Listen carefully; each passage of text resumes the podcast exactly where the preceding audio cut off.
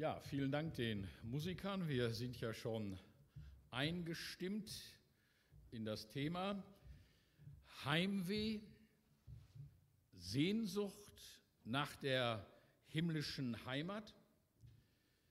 Ich sagte dir, vor 40 Jahren ungefähr wohnte ich in Hückeswagen und zwar in der Jungstillingstraße. Und eines Tages, ziemlich am Anfang, als ich da wohnte, wollte ich mal die nähere Nachbarschaft erkunden. Da gab es noch so eine kleine alte Ortschaft. Machte ich einen Spaziergang und da entdeckte ich ein schönes altes Haus. Es war sehr auffällig, es war alt, aber sehr schön.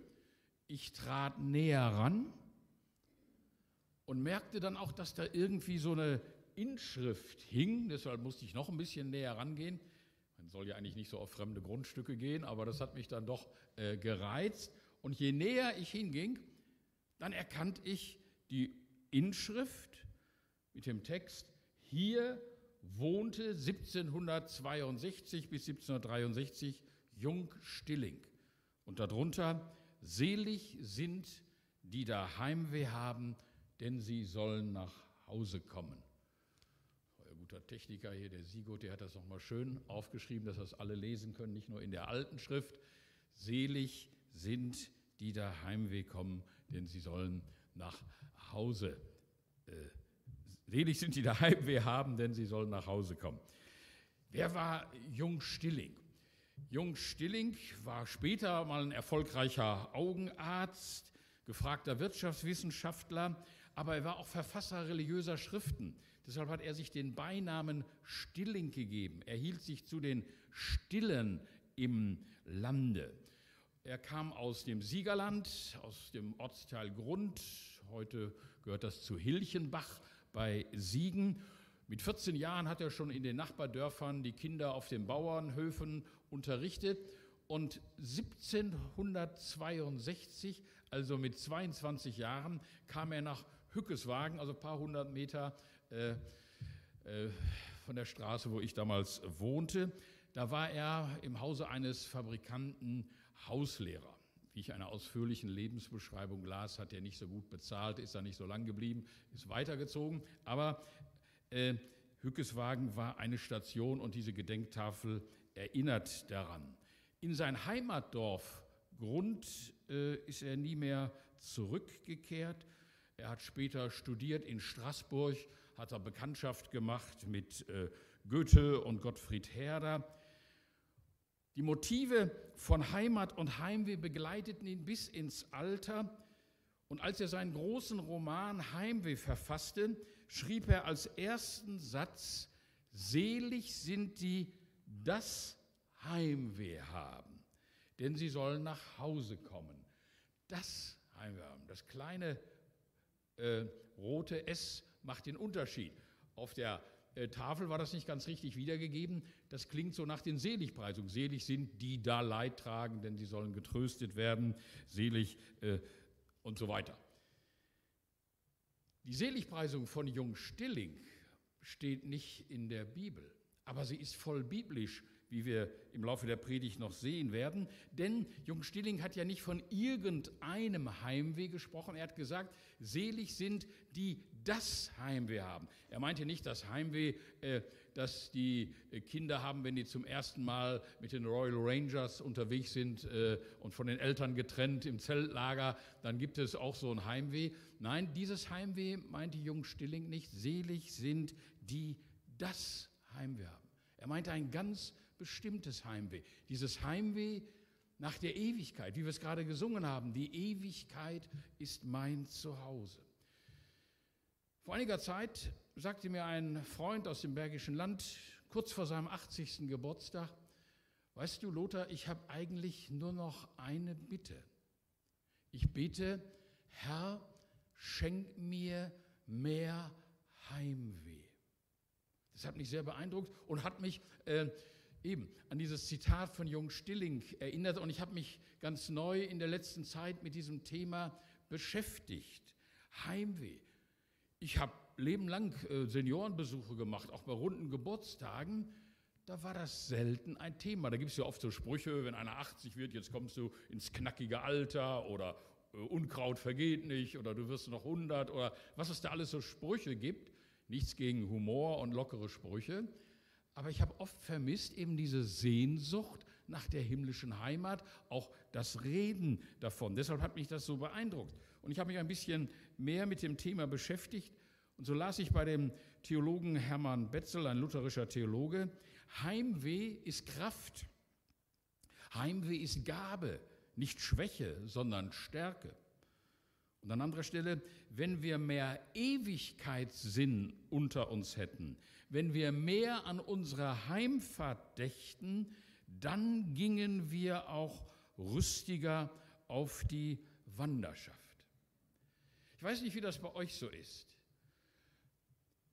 In meiner Kindheit, da erinnere ich mich, da haben wir schon in der Sonntagsschule, so hieß der Kindergottesdienst damals, äh, so geistliche Heimatlieder gesungen. Nur mit Jesu will ich Pilger wandern. Fünfte Strophe, bis es Abend wird für mich hinein. Und er ruft zur ewigen Heimat hin. Oder dann gab es so Gitarrenchöre. Übrigens damals in Gelsenkirchen gab es einen tollen, äh, großen Gitarrenchor mit dem Georg Scharnowski mit Schallplatten und so. Die hatten unter anderem auch dieses Lied, so ein schönes, schöner alter Schlager. Meine Heimat ist dort in der Höhe. Da gibt es eine schöne Anekdote zu diesem Lied, denn das ist auch eine Gefahr, dass man nur noch so vom Himmel singt, dass man die Arbeit vergisst. Da machte ein Pastor einen Hausbesuch bei einer lieben älteren Dame aus der Gemeinde und die war auch so erfüllt vom Himmel und das sah da aus wie Kraut und Rüben. Der Pastor kommt da rein und sie sang nur, meine Heimat ist dort in der Höhe. Der Pastor kannte die Melodie und sang dann weiter und die Arbeit liegt ganz in der Nähe. Also das kann es auch äh, geben, dass man vor lauter äh, Himmelssehnsucht die Arbeit vergisst. Darum geht es mir nicht heute Morgen. Aber ich habe manchmal den Eindruck, dass in unseren Liedern, jede Zeit hat so ihre Lieder, äh, oft die Ewigkeit ein bisschen ausgeblendet wird. Ich habe mich sehr gefreut, das Lied ist ja noch relativ neu. Die Ewigkeit sein Zuhause von der Outbreak Band gibt es erst seit zwei Jahren, 2020. Ähm, dieses bewusste Reden von der Ewigkeit als unserem Zuhause. Früher wurde zu Silvester oft das Lied gesungen, das Jahr geht still zu Ende. Da heißt es in einer Strophe, dass nicht vergessen werde, was man so gern vergisst, dass diese arme Erde nicht unsere Heimat ist. In fast allen Liederbüchern, auch in dem neueren freikirchlichen Liederbuch Feiern und Loben, gibt es noch dieses schöne Lied, wir sind nur Gast auf Erden und wandern ohne Ruhe mit mancherlei Beschwerden der ewigen Heimat zu. Ich sehe einige Ältere nicken und mitempfinden mit mancherlei Beschwerden der ewigen Heimat zu. Aber damit jetzt nicht einige meinen, das ist jetzt nur ein Thema für Senioren, Heimweh, die ewige Heimat, ist nicht nur ein Thema für Senioren. Ich möchte an Philipp Mickenbecker erinnern, der im vergangenen Jahr, im Juni, trotz aller Hoffnung, trotz aller Gebete mit 23 Jahren an seiner Krebserkrankung gestorben ist. Und der vorher und selbst noch durch seine Beerdigung vielen, vielen jungen Menschen zum Segen geworden ist. Er hat ja mit seinem Bruder, Zwillingsbruder, so ganz verrückte Sachen gemacht, die dann immer ins YouTube gestellt. So YouTuber nennt man dann so Leute, die nannten sich übrigens so Real äh, Life Guys. Die haben zum Beispiel so eine alte Badewanne ausgebaut zum U-Boot oder auch zum Flugzeug und so ganz verrückte Sachen haben die gemacht. Ich habe ihn selbst auch mal zufällig in irgendeiner, ich glaube, NDR-Talkshow gehört. Er hat immer wieder Jesus bezeugt. Er hat auch geglaubt, dass Jesus ihn gesund machen kann.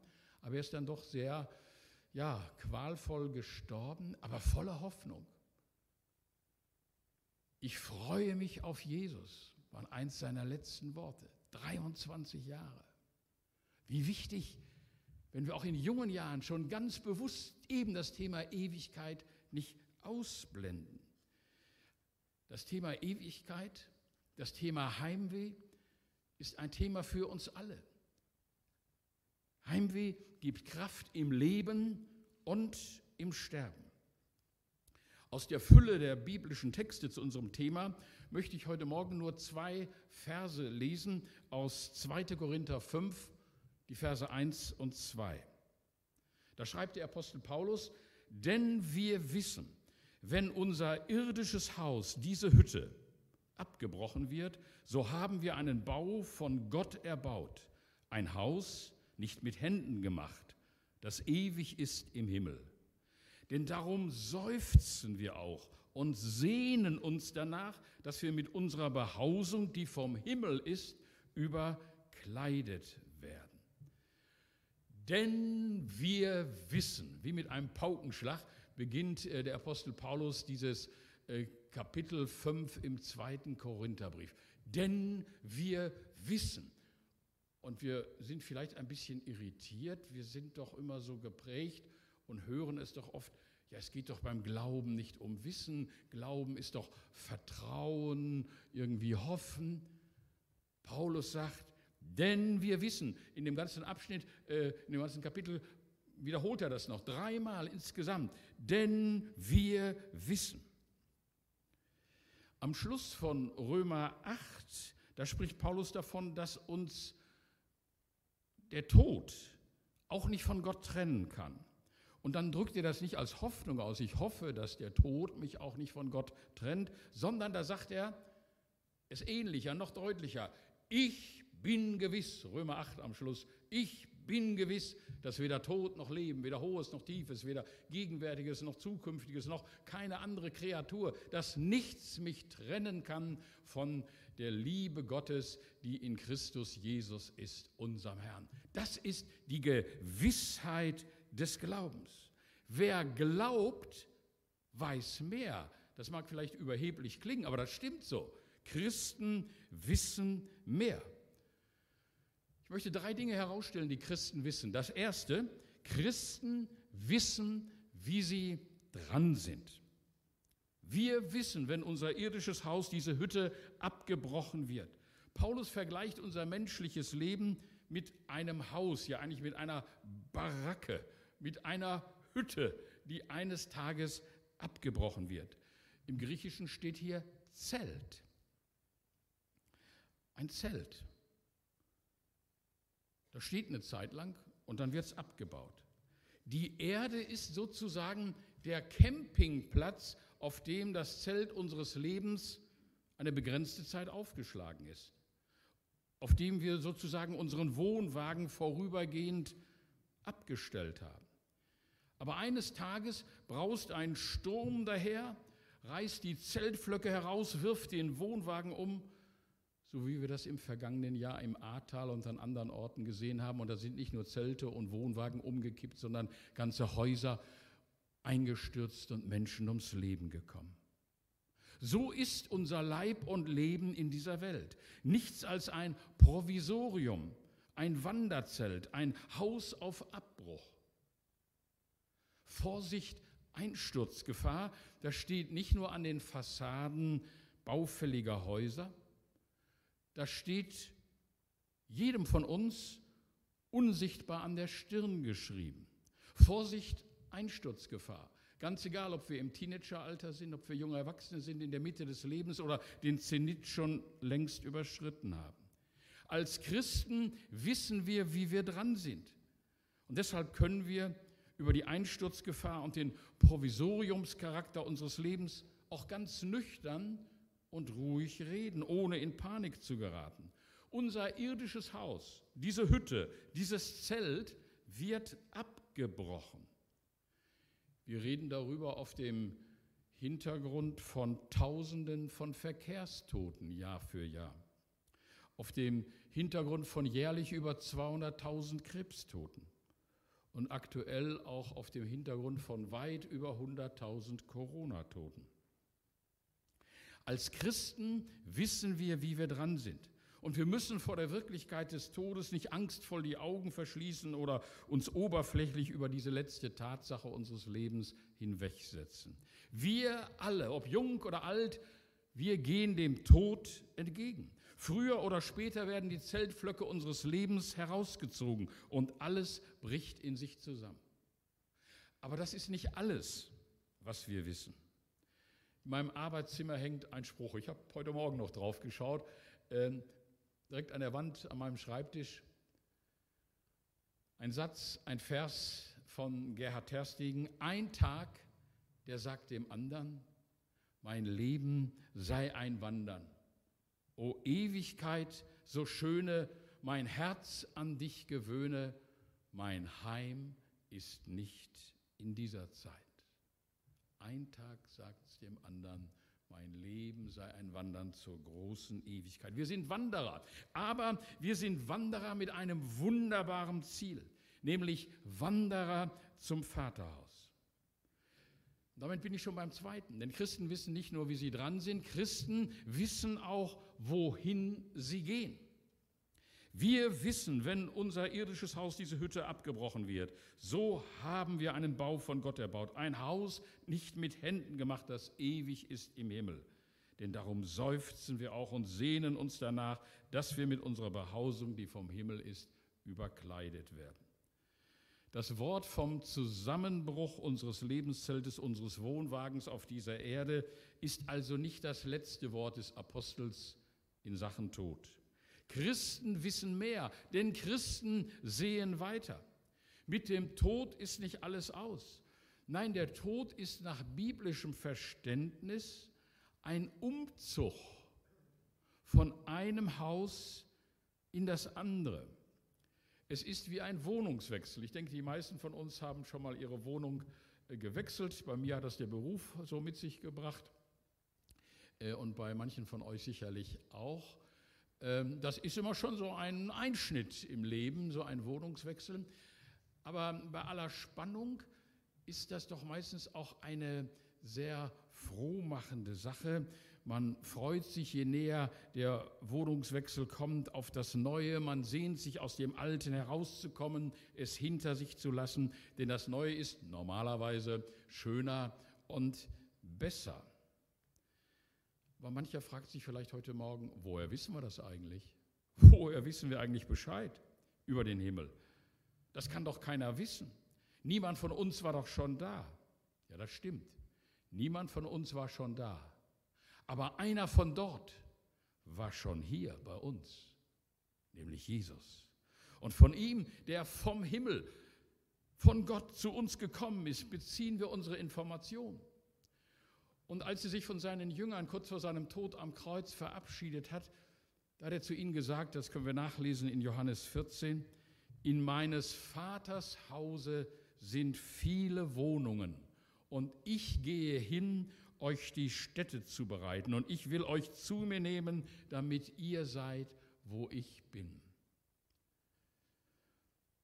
Vor einigen Wochen las ich im Westfalenblatt eine Todesanzeige ich habe schon immer Todesanzeigen gelesen, äh, auch wenn ich die Leute oft nicht kenne. Ich bin immer so gespannt, was sie so drüber schreiben, was man so von einem Leben oder über ein Leben sagt.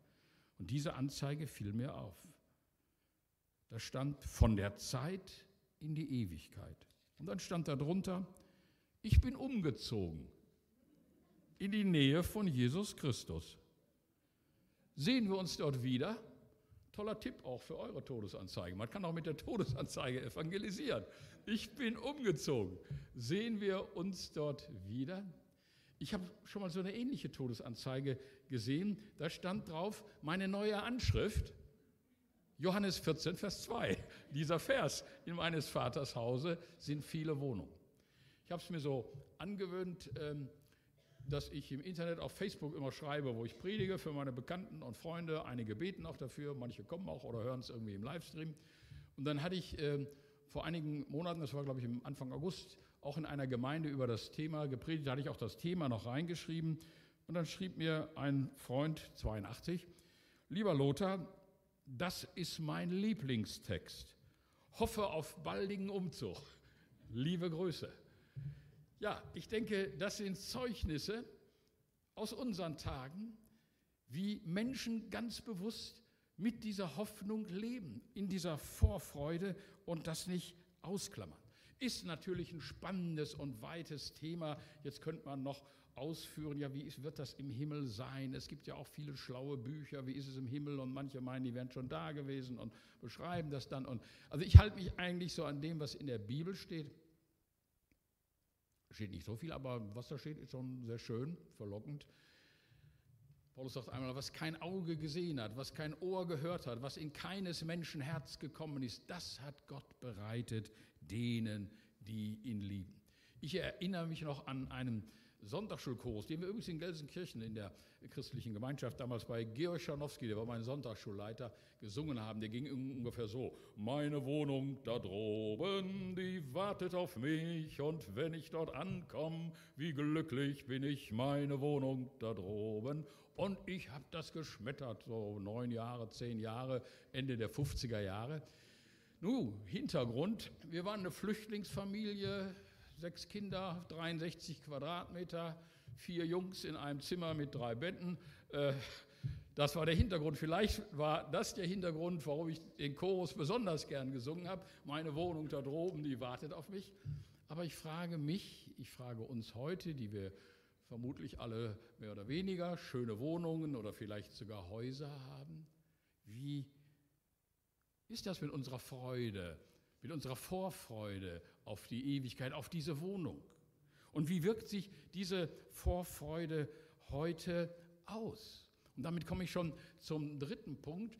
Christen wissen, wohin sie gehen. Christen wissen, wie sie dran sind. Christen wissen, was heute zu tun ist. Es heißt hier weiter in 2. Korinther 5, wir wandeln im Glauben, noch nicht im Schauen. Wir wissen zwar, wie wir dran sind, wir wissen auch, wo wir hingehen, aber wir sind noch nicht dort. Wir sind noch unterwegs, wie Wanderer zwischen zwei Welten.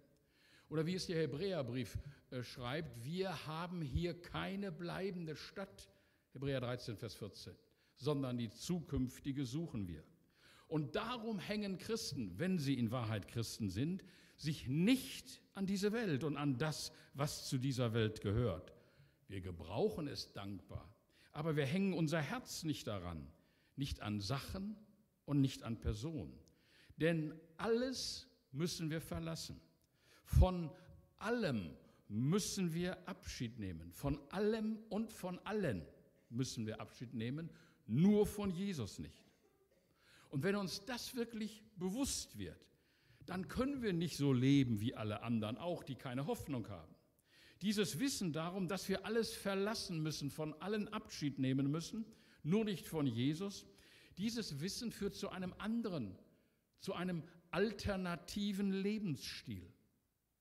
Und diesen Lebensstil für Christen hat Paulus zutreffend einmal in 1. Korinther 7 formuliert. Da ging es zwar im Zusammenhang um das Thema Ehe, deshalb tauchen da auch gleich Frauen auf oder auch Männer natürlich.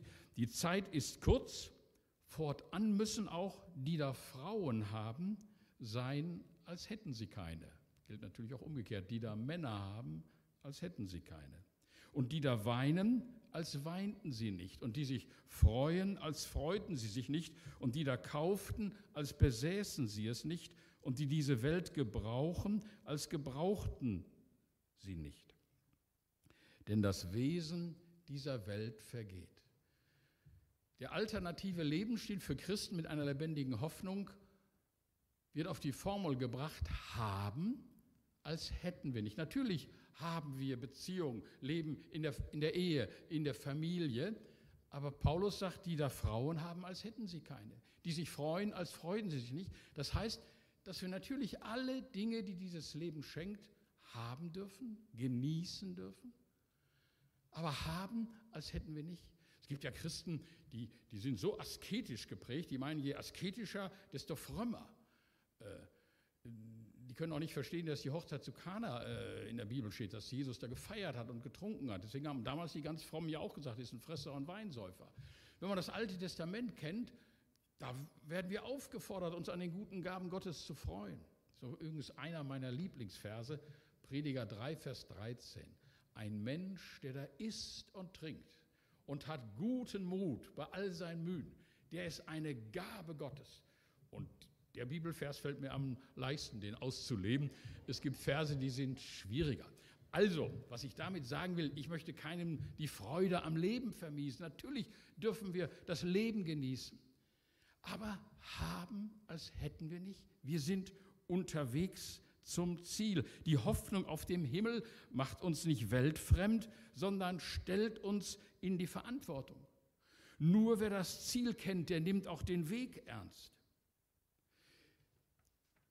Ich habe hier nur die ersten beiden Verse genommen. Ihr könnt das mal noch lesen. Ist übrigens heute auch der Wochenspruch für diese Woche. Das Kirchenjahr geht ja zu Ende. Da ist die Rede davon, dass wir alle offenbar werden vor dem Richterstuhl Christi. Das heißt doch nichts anderes, dass wir alle auch einmal zur Verantwortung gezogen werden über unser Leben, über unser Tun und über unser Lassen, dass wir einmal Rechenschaft ablegen müssen. Wir werden gerade jetzt, Ende November, am Ende des Kirchenjahres daran erinnert. Und am Ende zählt nicht, was und wie viel uns gehört, sondern am Ende zählt allein, wem wir gehören. Und wem wir gehören. Also wenn wir Jesus gehören, dann wird das heute schon sichtbar in einem verantwortlichen Umgang mit unserer Zeit, mit unserer Kraft, mit unserem Geld. Deshalb stimmt es, was ein Theologe mal gesagt hat, Christen sind in dieser Welt nicht auf Urlaubsreise, sondern auf Dienstreise eben weil sie sich mit ihren Gaben und ihren Fähigkeiten einsetzen. Wie es Paulus auch hier in Kapitel 5, Vers 9 schreibt, wir setzen unsere Ehre daran, dass wir Jesus gefallen, dass wir tun, was Jesus gefällt. Ein 98-jähriger Glaubensbruder bedankte sich per E-Mail, man beachte, er hat noch E-Mail mit 98, bedankte sich per E-Mail bei seinem Neffen für die Geburtstagswünsche. Ein erfahrener, gestandener Glaubensbruder. Und er schrieb, es geht mir soweit gut, aber ich habe den Eindruck, dass der letzte Abschnitt des Weges bis zum Gipfel schwierig ist. Und er drückt das aus, was wir alle wissen, wenn wir mit älteren oder sehr alten und vielleicht sogar auch sterbenden Menschen zu tun haben. Und vielleicht kennen wir das ja auch, die Frage, ähm, ja, wie wird das mal, wie wird das mal mit mir zu Ende gehen? Das Ganze, dass einer ganz gesund stirbt, es sei denn, ein Herztod fällt ganz plötzlich um. Aber wie wird das sein? Und wie trägt da meine Hoffnung, ja meine Gewissheit? Ich las die Geschichte von einer 70-jährigen Frau, die in ihrer Gemeinde engagiert und nun an Alzheimer erkrankt war. Die Sorgen und die Angst vor der Krankheit ließen sie nicht mehr zur Ruhe kommen. Was wird sein, wenn ich alles vergesse? Meinen Namen und die Namen der Menschen, die ich liebe? Wenn ich mein Leben vergesse, wenn ich die Gebete vergesse, die Psalmen vergesse, wenn ich kein Vater unser mehr sprechen kann? Was passiert, wenn ich Christus vergesse? Und dann nach vielen unruhigen Nächten und Tagen kommt sie zu der Einsicht, ich mag alles vergessen, aber Christus vergisst mich nie. Alfred Buss, der frühere Präses der evangelischen Kirche hier in Westfalen, berichtet, wie er den Tod seines an Alzheimer erkrankten Bruders erlebt hat. Sein Bruder sagte in einer seiner letzten veröffentlichten Predigten, in keinem Lexikon können wir nachlesen, was wir waren, bevor wir geboren wurden. In keinem Sachbuch können wir finden, was wir sein werden, wenn wir gestorben sind. Doch es könnte sein, dass wir, wenn wir sterben müssen, uns also auf die letzte Reise begeben, Reisefieber bekommen, aus Sehnsucht nach Liebe und Vollkommenheit, weil wir dann endlich wissen, wie der siebte Himmel ist oder auch der erste, den wir erträumt haben und der dann nun Wirklichkeit wird. Und Präses Bus, der seinen Bruder auch in dieser Zeit des Abbaus, des Sterbens begleitet hat, sagt dann weiter, war es Reisefieber, als er in den letzten Wochen alle Bilder aus seinen unterschiedlichen Lebenssituationen von der Wand nahm. Ich weiß nicht, ob er das auch so gemacht hat wie ich. Habe bei mir im Arbeitszimmer die vier Gemeindehäuser, die vier äh, Orte, an denen ich Pastor war, so aufhängen als dankbare Erinnerung. Und jeder hat ja so irgendwie Bilder, Lebensstationen und er wohl auch. Aber er nahm sie alle von der Wand stapelte sie fein säuberlich auf dem Schrank. Brauchte er diese Erinnerungen nicht mehr? Nur noch Bibel Gesangbuch und Losungsbuch hielt er fest. Die Brücke zu seinem Glauben. Bis er auch sie weglegte und seine Brille zerbrach. Reisefieber vor dem Umzug, so fragt Alfred Buss. Von diesem Reisefieber spricht auch der Liederdichter Philipp Spitter. Er sagt, in der letzten Strophe, übrigens bei den Chorälen, sind die letzten Strophen meistens Strophen über die Ewigkeit. Und oft lässt man die, weil es so viele Strophen gibt, lässt man die oft fallen.